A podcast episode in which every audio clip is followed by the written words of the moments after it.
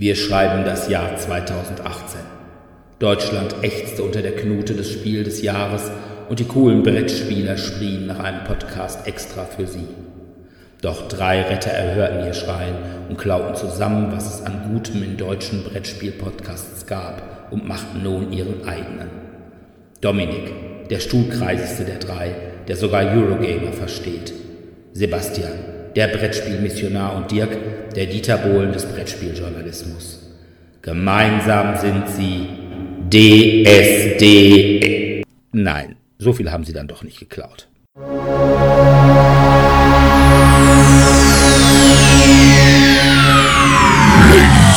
and gentlemen, may I have your attention, please? The show starts in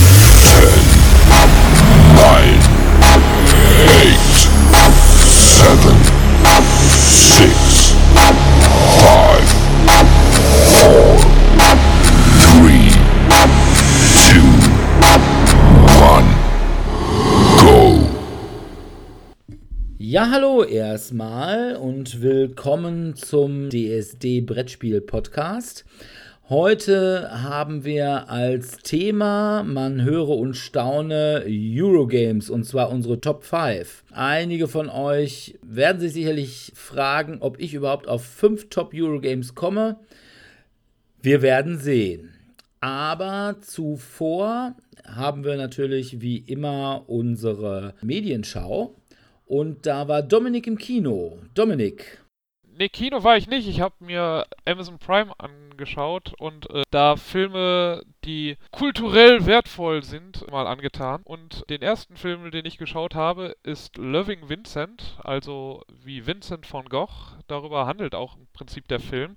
Also um genauer zu sein, handelt der Film von Armand Roulin, glaube ich, heißt er, ähm, der von seinem Vater den Auftrag bekommt, einen Brief, den er gefunden hat, nach Vincents Tod, seinem Bruder Theo zu übermitteln. Klingt ja irre spannend. Ja, also Armand hat da auch, oder Armand, keine Ahnung, hat darauf aber auch eigentlich gar keinen Bock, weil erstens äh, hat Vincent in, der, in dem Ort, wo, er, wo die halt leben, einen schlechten Ruf weil er halt dort gelebt hat und halt sehr exzentrisch war. Außerdem kam der Brief sowieso schon als nicht zustellbar zurück.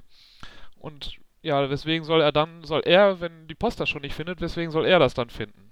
Ähm, sein Vater besteht aber darauf und überzeugt ihn dann doch, da hinterher zu jagen. Er findet dann schnell heraus, dass Theo, also sein, der Bruder von Vincent, äh, auch inzwischen verstorben ist und er gibt, begibt sich jetzt auf eine Suche, wem er jetzt den Brief übergeben soll und versucht dabei dann auch herauszufinden, wie es zu Vincents Selbstmord kam oder weswegen oder wie er gestorben ist. Und das wurde dann relativ spannend dann sogar umgesetzt, weil er dann immer mit verschiedenen Leuten in dem Dorf, wo er sich dann halt äh, schlussendlich umgebracht hat, äh, redet und die halt alle unterschiedliche Geschichten über ihn erzählen.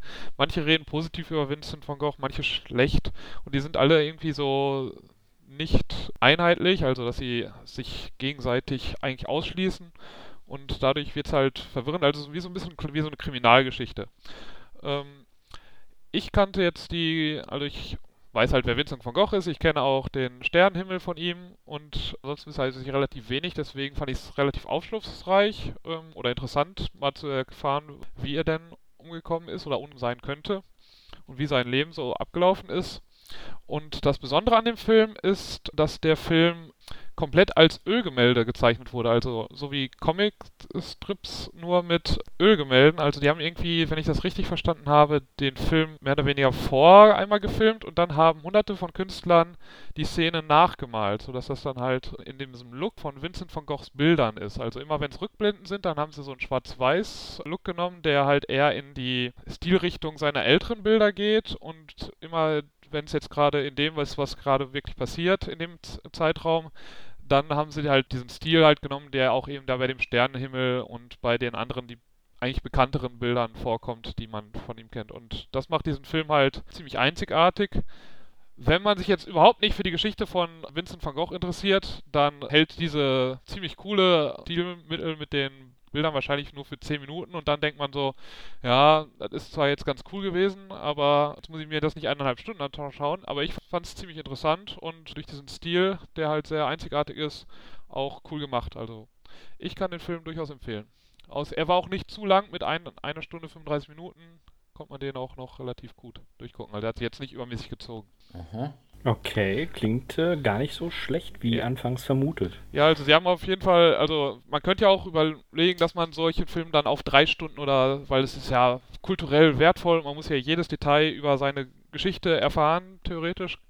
Haben sie aber nicht gemacht, also sie haben es dann auch eben auf diese eineinhalb Stunden ungefähr reduziert gehabt und das, äh, finde ich, passt dann auch für den Film. Okay. Also ich bin, also wenn das im Stil von Van Gogh sind, dann wäre ich da glaube ich nicht so der Freund von. Ich habe noch nie diese ganzen Impressionisten gemocht. Achso, ja. Und diese Punktgeschichte, das ist mir alles zu Bond. Zu viel Farben. Muss Ja, schwarz und weiß. Du, du, kann, musst, du kannst ja nur die Rückblenden dir immer anschauen, die dann in diesem schwarz-weiß dunklen Stil waren, den er ja so ein bisschen früher ja am Anfang hatte, bevor er, äh, glaube ich, nach Paris gekommen ist. Und von den Okay. Impressionisten gelernt hat. Okay. Na gut. Ja, zur Frage der Farben. Ich habe allerdings jetzt auch eine relativ farbenfrohe Serie gesehen. und zwar die Serie Other Space. Das ist eine Serie, die ist damals produziert worden für Yahoo Screen und gibt es jetzt für Umme bei Yahoo Streaming. Es kam da auch nur zu einer Staffel mit acht Folgen, die kann man also relativ gut durchgucken. Ich glaube, die Folge ist, glaube ich, auch immer nur eine halbe Stunde lang oder so. Ja, wie soll man die Serie? Es ist also eine Science-Fiction-Serie. Man möchte sagen, es ist so eine Art lustiges Star Trek mit einem weit, weit, weit, weit, weit, weit, weit, weit, weit, weit, weit, weit, weit, weit, weit, weit, weit, weit geringeren Budget. Von daher spielen auch eigentlich nur so Jungschauspieler mit. Unter anderem Karen Sony als Captain Stuart Lipinski. Den kennt man als Taxifahrer aus Deadpool 1 und 2.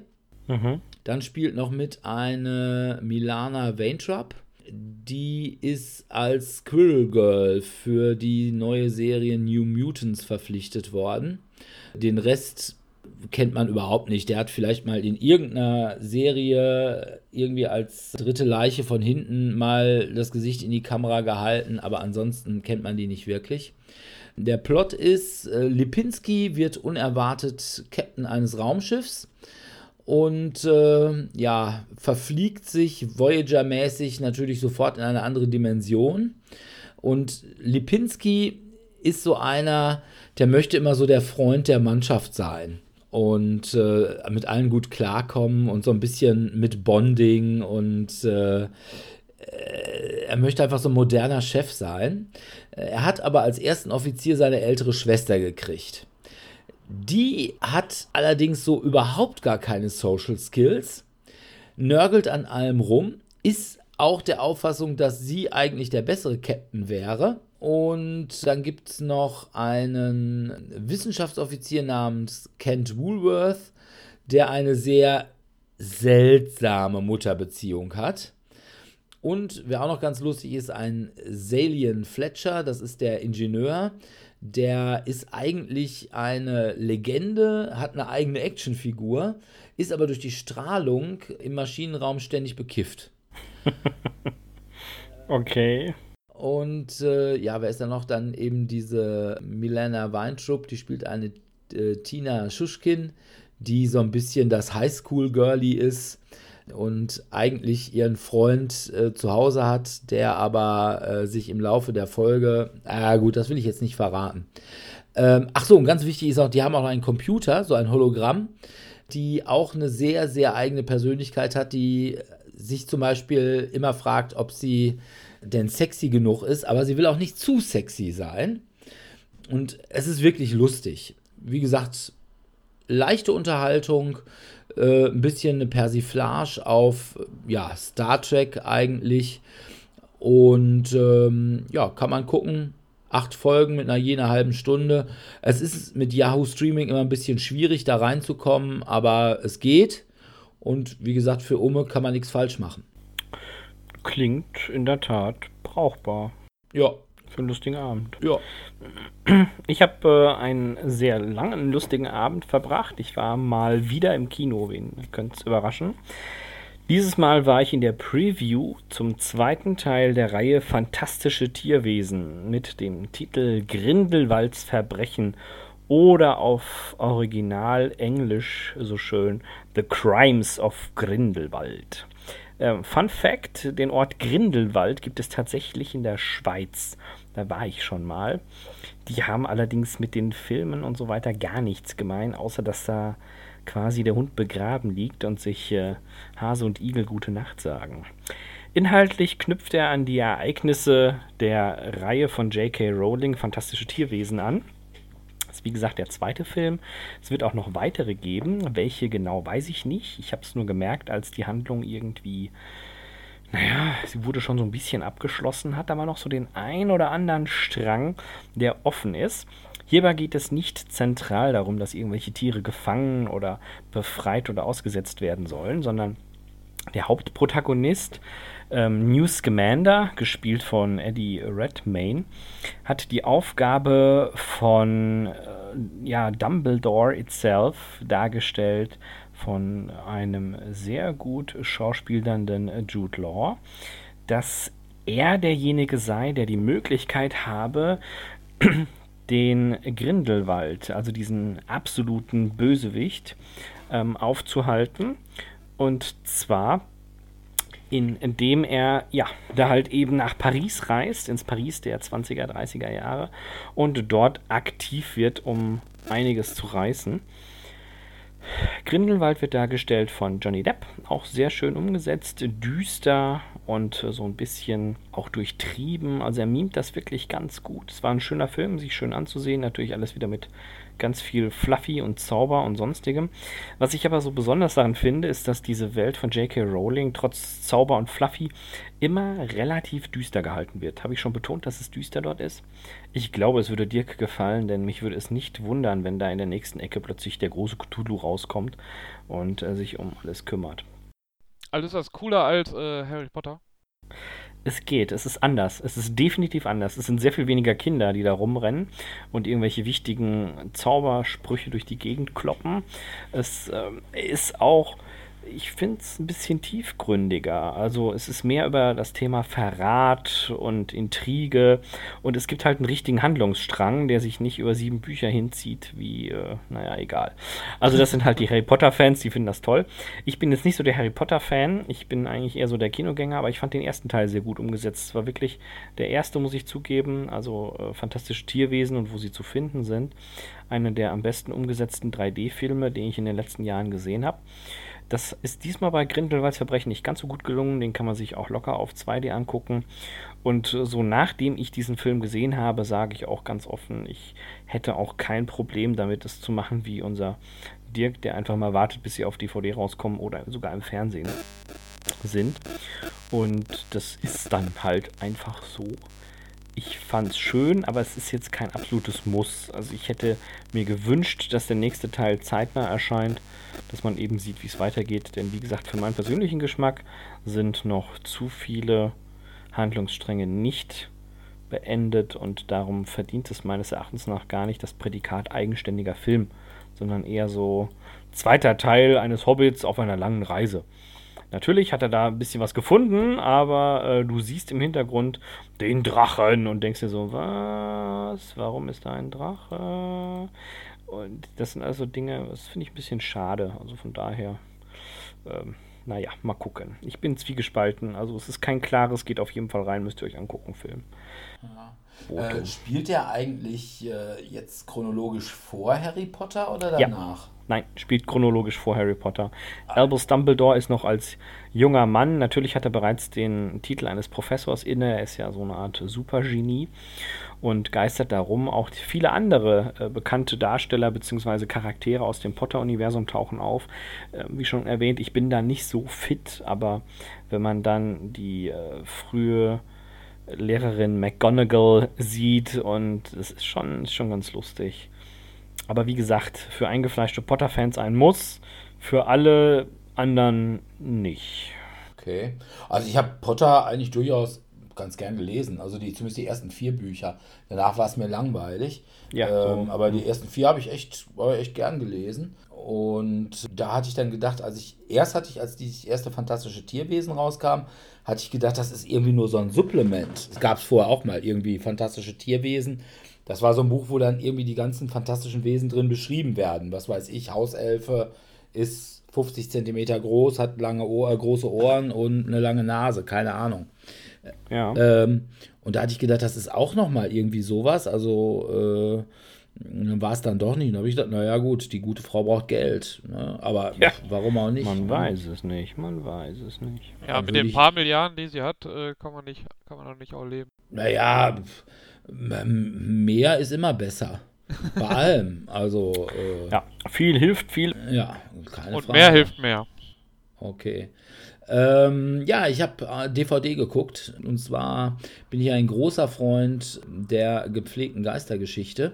Und von daher hat mich der Film Ghost Stories gleich sehr ins, äh, interessiert. Äh, der Film ist von und mit Andy Nyman, der auch die Hauptrolle spielt. Und er ist mit Martin Freeman, was mich ja auch erstmal durchaus interessiert, wenn der irgendwo mitspielt. Plot ist, ähm, man hat einen Professor, Philip Goodman, der ist ein sogenannter Debunker.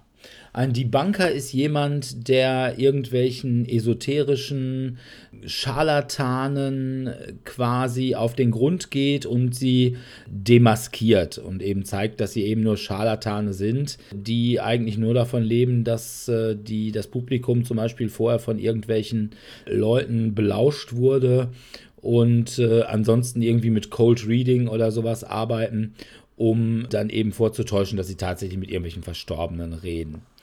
Dieser Philip Goodman, der hat ein großes Vorbild aus den 70er Jahren, der ebenfalls solch ein Debunker ist. Und der äh, bittet ihn, ihn aufzusuchen. Der war nämlich Jahrzehnte verschwunden und äh, den sucht er dann auf in einem Trailerpark, wo er krank da niederliegt und ihn bittet, drei übernatürliche Erscheinungen, von denen er nicht sicher ist, ob sie nicht wirklich übernatürlich sind, äh, sich die mal anzusehen und äh, dann eben rauszufinden, ob es da wirklich natürliche oder irgendwelche menschlichen Erklärungen für gibt.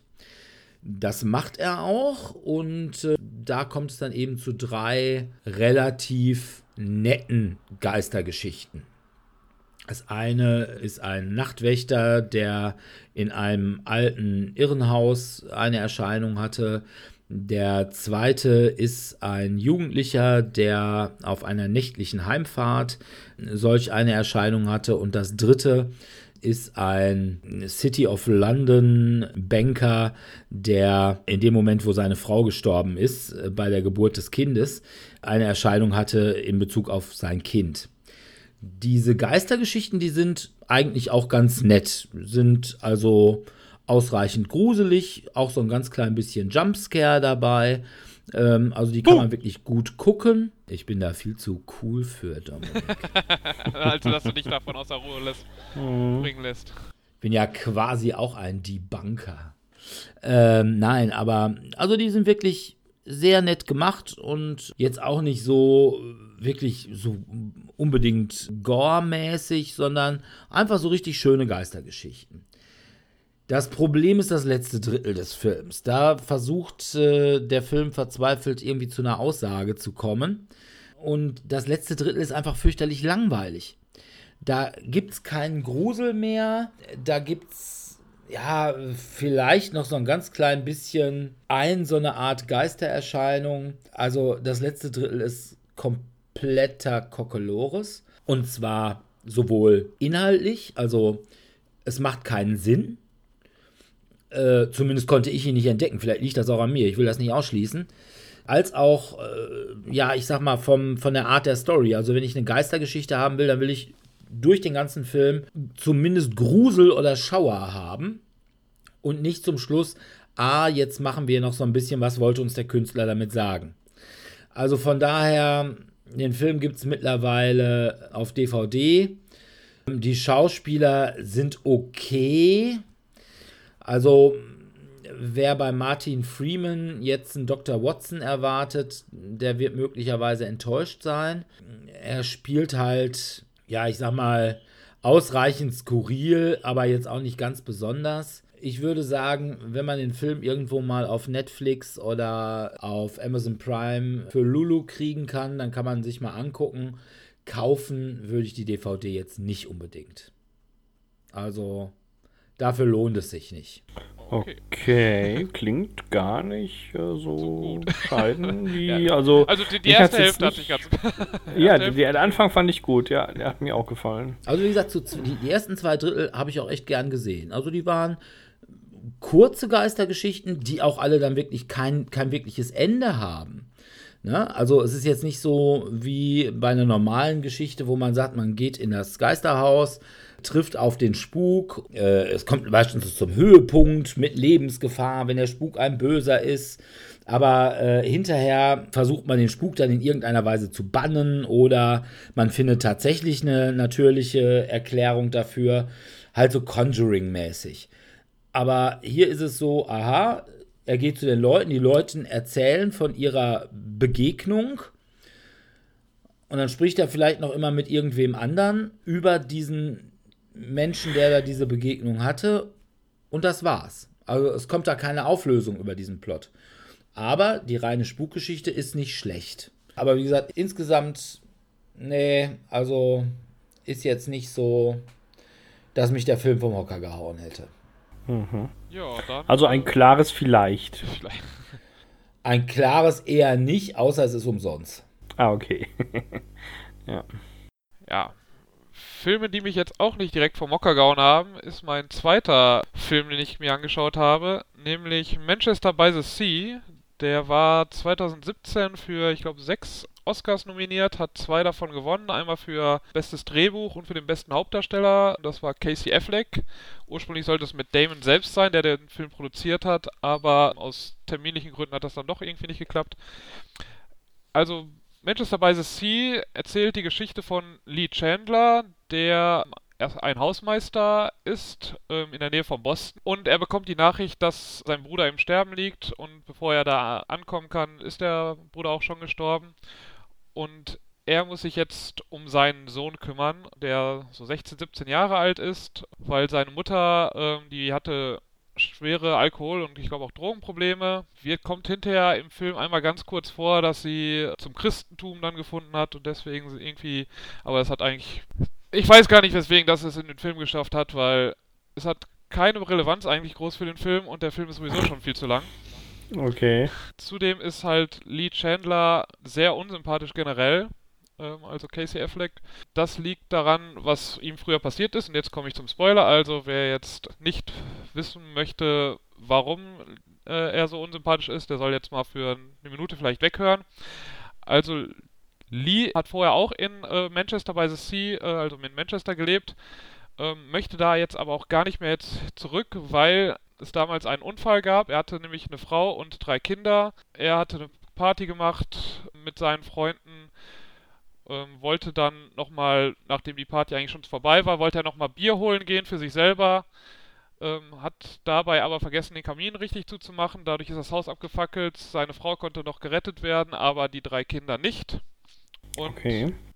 Ähm, deswegen läuft er halt wie so ein Geist teilweise immer durch den Film und ja, okay, ja, und äh, wenn der Sohn dann also der Sohn von seinem Bruder dann irgendwas fragt, ja, mach mal, also zum Beispiel der Sohn hat zwei Freundinnen gleichzeitig. Man könnte ja mal auf die Idee kommen, da irgendwie mal versuchen, ein bisschen zu intervenieren, dass er sich mal für einen entscheiden sollte. Nö, er akzeptiert das einfach.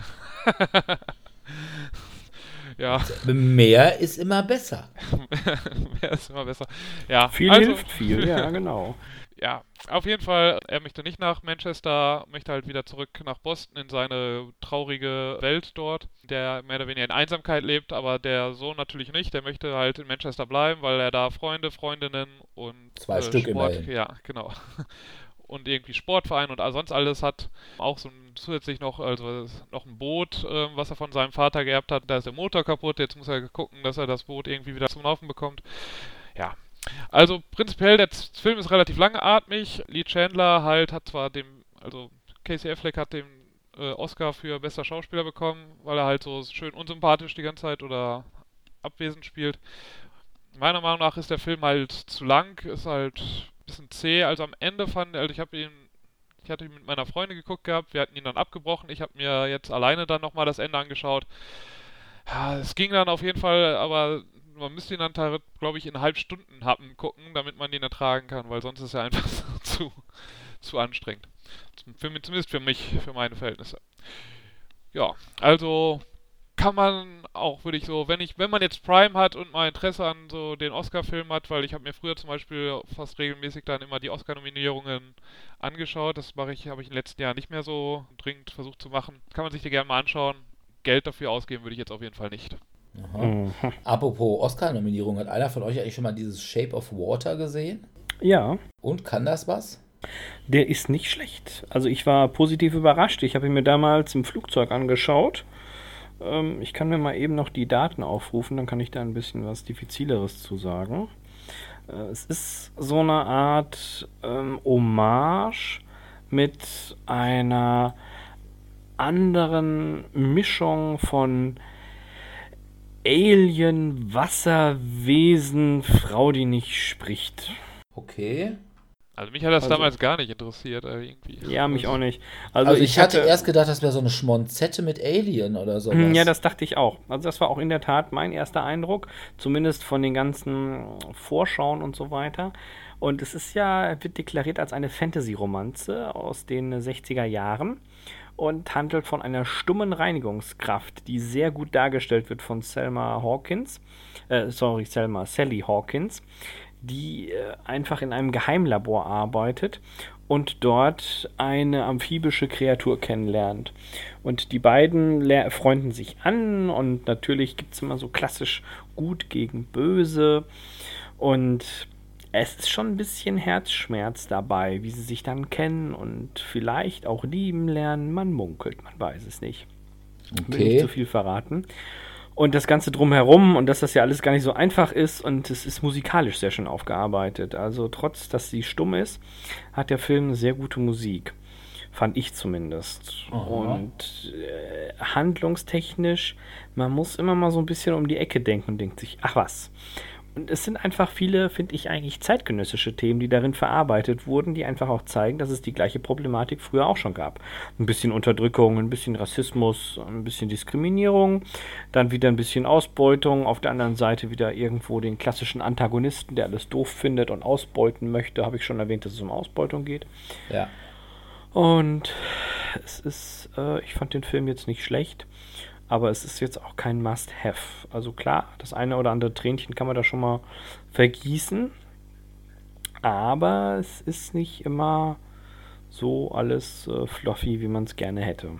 Okay, brauche ich also tatsächlich nicht. Nee, hat auch, glaube ich, keine Oscars gewonnen. Ich Was? Shape of Water? Doch, klar. Shape of Water war der beste Film. Ja, ja. Darunter sogar vier Oscars, unfassbar. Ja. Bester ja. Film, beste Regie, naja gut, vielleicht musst du dir doch mal angucken. Ähm, ich fand es okay, dass ich ihn für lau im Flugzeug gesehen habe. Ich hätte mich, glaube ich, geärgert, wenn ich ins Kino gegangen wäre. Aber naja, gut. Jeder wie er mag. Die Frage ist ja auch immer, was ist die Konkurrenz, ne? Also von daher. Okay. Ja, dann äh, kommen wir noch nicht ganz zu unserem Thema, aber schon mal zum Thema Brettspiele. Denn Sebastian und ich, wir waren letztes Wochenende in Bielefeld zum Spielewochenende. Gibt's äh, doch gar nicht. Ist einmal Gibt's ja wohl. im Jahr. Äh, hat aber nichts zu tun mit den Bielefelder Spieletagen, was so eine Art Essen Light ist, was am gleichen Wochenende da dem Vernehmen nach stattgefunden hat, sondern es ist so eine über den Dirk von Tellurien organisierte Sache, die es jetzt, glaube ich, auch schon seit, ich weiß nicht, 30 Jahren oder so gibt. Ja.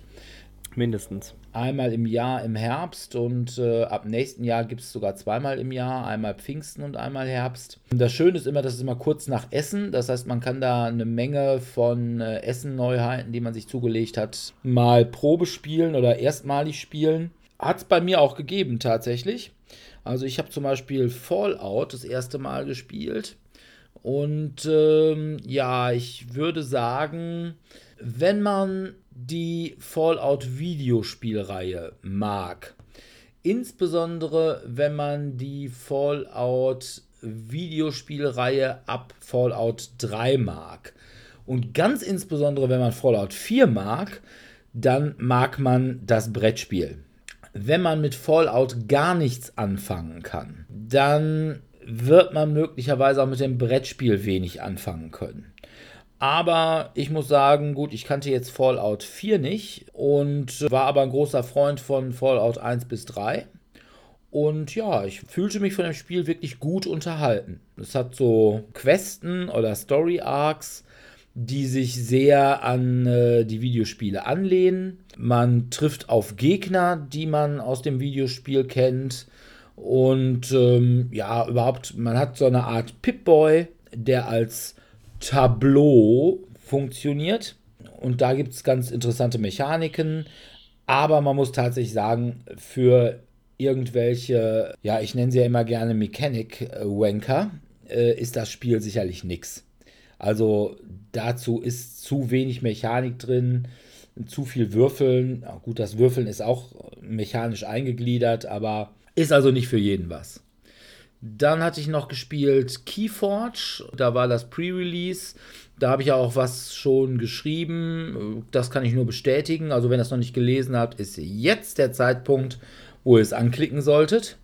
Also Keyforge, finde ich, kann eine Menge. Man also brecht den Podcast ab und lest jetzt erstmal den Text. Sorry. Ja, ne, nicht abbrechen, sondern pausieren. Also ich finde, das Spiel an sich kann eine Menge. Wie sich das entwickelt, wird man sehen. Weil ich weiß nicht, ob das nicht sich an eine Zielgruppe richtet, die es so nicht gibt. Das weiß ich nicht. Dann habe ich wieder mal Fireteam Zero gespielt, wo ich sage, es ist Zombie-Side in gut. Oder zumindest das bessere Zombie-Side. Ist aber leider, hat es überhaupt gar keinen Bass gekriegt. Ich finde, es hat damals von Ulysses zu wenig Werbung gekriegt. Und gut, vielleicht ist das Thema mit äh, so Zweiter Weltkrieg, Cthulhu ohne Cthulhu ist vielleicht eine Sache, die auch nicht jedem liegt. Dann Big Trouble in Little China habe ich gespielt. Das Spiel ist super. Da wird sicherlich auch demnächst noch von mir eine tiefere Review geben. Also wer Big Trouble in Little China mag, der mag das Spiel garantiert. Aber auch wenn man in dem Alter ist, in dem man damals Big Trouble in Little China gesehen hat, findet man das Spiel auch ziemlich geil, wie ich bestätigen kann, weil wir hatten so einen 14-Jährigen am Tisch, der dann die ganze Zeit Kung-Fu-Geräusche von sich gegeben hat. So. Genau. Die Katze guckt schon ganz komisch. Katzenwürgen. Und dann habe ich noch gespielt, allerdings am Tag vor Bielefeld noch äh, Mythos Tales. Ja, was soll ich sagen? Es ist halt Sherlock Holmes Consulting Detective mit äh, Cthulhu drin. Es ist super. Und obwohl ich Sherlock Holmes ja tendenziell für ein Solospiel halte, wir hatten es zu viert gespielt und es hat zu viert sehr, sehr gut funktioniert. Also muss man so sagen. Spiele ich auch gerne wieder mit mehreren zusammen. Es war wirklich ein netter, lustiger Abend. Sebastian, was hast du gespielt? Das ist eine gute Frage. Ich war meistens Mitläufer. Also ich habe eigene Spiele dabei gehabt, aber die wollte keiner spielen. Diesmal war es auch kein Pummeleinhorn wie letztes Jahr. Das hatte ich dieses Mal dabei. Wir haben auf jeden Fall wieder eine Runde Stille Post Extreme gespielt als Absacker. Das war ganz witzig, aber das ist eigentlich so ein Selbstläufer, an die, die es nicht kennen. Ihr kennt Stille Post, man sagt ein Wort, reicht es an den nächsten weiter, der wird natürlich nur geflüstert und der muss es dann wiederum weitermachen. In dem Fall ist es A schreibt einen Begriff auf, B muss ihn malen und C muss aus dem gemalten Begriff nach Möglichkeit den Begriff von A wieder erraten. Das Ganze wiederholt sich fünf bis sieben Mal, je nach Spieleranzahl. Und da wir hier als Profi-Cracks gelten, haben wir das natürlich mit Filmen kombiniert aus der Spielereihe Sag's mir oder Times Up und haben dort Filmtitel aufgespielt. Mein persönliches Highlight ist immer noch, wie es der Film Stargate fast, und ich betone, fast bis zum Ende schaffte, Stargate zu bleiben, bis er dann nach dem letzten Zeichnen knallhart degradiert wurde zu Titanic. Nah dran. Fast. Ganz nah dran. Ja, also das habe ich auf jeden Fall gespielt. Was habe ich denn noch gespielt? Ähm, ich habe gespielt äh, Akbar. Das ist ein Worker Placement Spiel, was ich, muss ich gestehen, bis heute nicht richtig verstanden habe. Äh, es ist so ein unglaubliches Brain Piep weil du bist derart damit überfordert, was du da alles tun kannst, um irgendwie an Siegpunkte zu kommen. Du kannst Geld sammeln, du kannst auf der Gunst des Visiers steigen und, und, und. Grob umschrieben, wir sind in der Stadt Akbar und müssen dort auf verschiedene Weise an Geld kommen. Also Münzen Kann sind es sein, dass du auch- Agra meinst und nicht Akbar? Nee, heißt das Agra? Agra? Keine Weil. Akbar wäre Trap. Ja, ist das nicht das? Also du hast halt, du kannst mit Stoffen handeln, du kannst mit Rohstoffen meine, das handeln. wäre du kannst, Agra. dann ist es Agra, ich weiß es nicht. Ich habe es mir nicht aufgeschrieben, ich bin da nicht so hinterher. Es war auch nicht mein Spiel, muss ich zugeben. Es war schön, ich hatte auch Spaß, es lag aber eher an der Spielkonstellation, aber es war mir an der Summe an Möglichkeiten von der Spielmechanik her einfach too much. Und also wie schon umschrieben, du kannst so viel machen. Du kannst äh, aufsteigen, indem du deine Rohstoffe ständig veredelst. Du kannst äh, Siegpunkte sammeln, indem du einfach nur Gebäude baust. Du kannst Siegpunkte sammeln, indem du einfach wie blöd irgendwelche Sachen an den Sultan ranschleppst und ihm dann äh, zu Füßen legst. Es ist unglaublich. Es ist wirklich unglaublich. Wir haben auch, glaube ich, vier Stunden dran gesessen. Dann habe ich noch irgendwas mit Mike gespielt, aber ich habe den Titel vergessen. Endeavor. Ähm, Dieses nee. Schiffsspiel. Nee, nicht das Schiffsspiel. Wie war Australia? das? Australia. Es war irgendwas mit Wikingern. Nee, das war auch schön. Ah, ähm, Das hatte er Champions als- of Midgard. Ja, wenn du sagst, dass es das ist, wird es das sein. Also Champions of. Midgard, ja, Würfel und äh, Karten und so. Es war eigentlich schön. Es war wirklich ein schönes Spiel, fand ich gut. Lag aber primär daran am Aufbau. Thematisch konnte ich das auch schön einordnen, weil ich ja auch ein bisschen Background-Wissen habe zur Mythologie.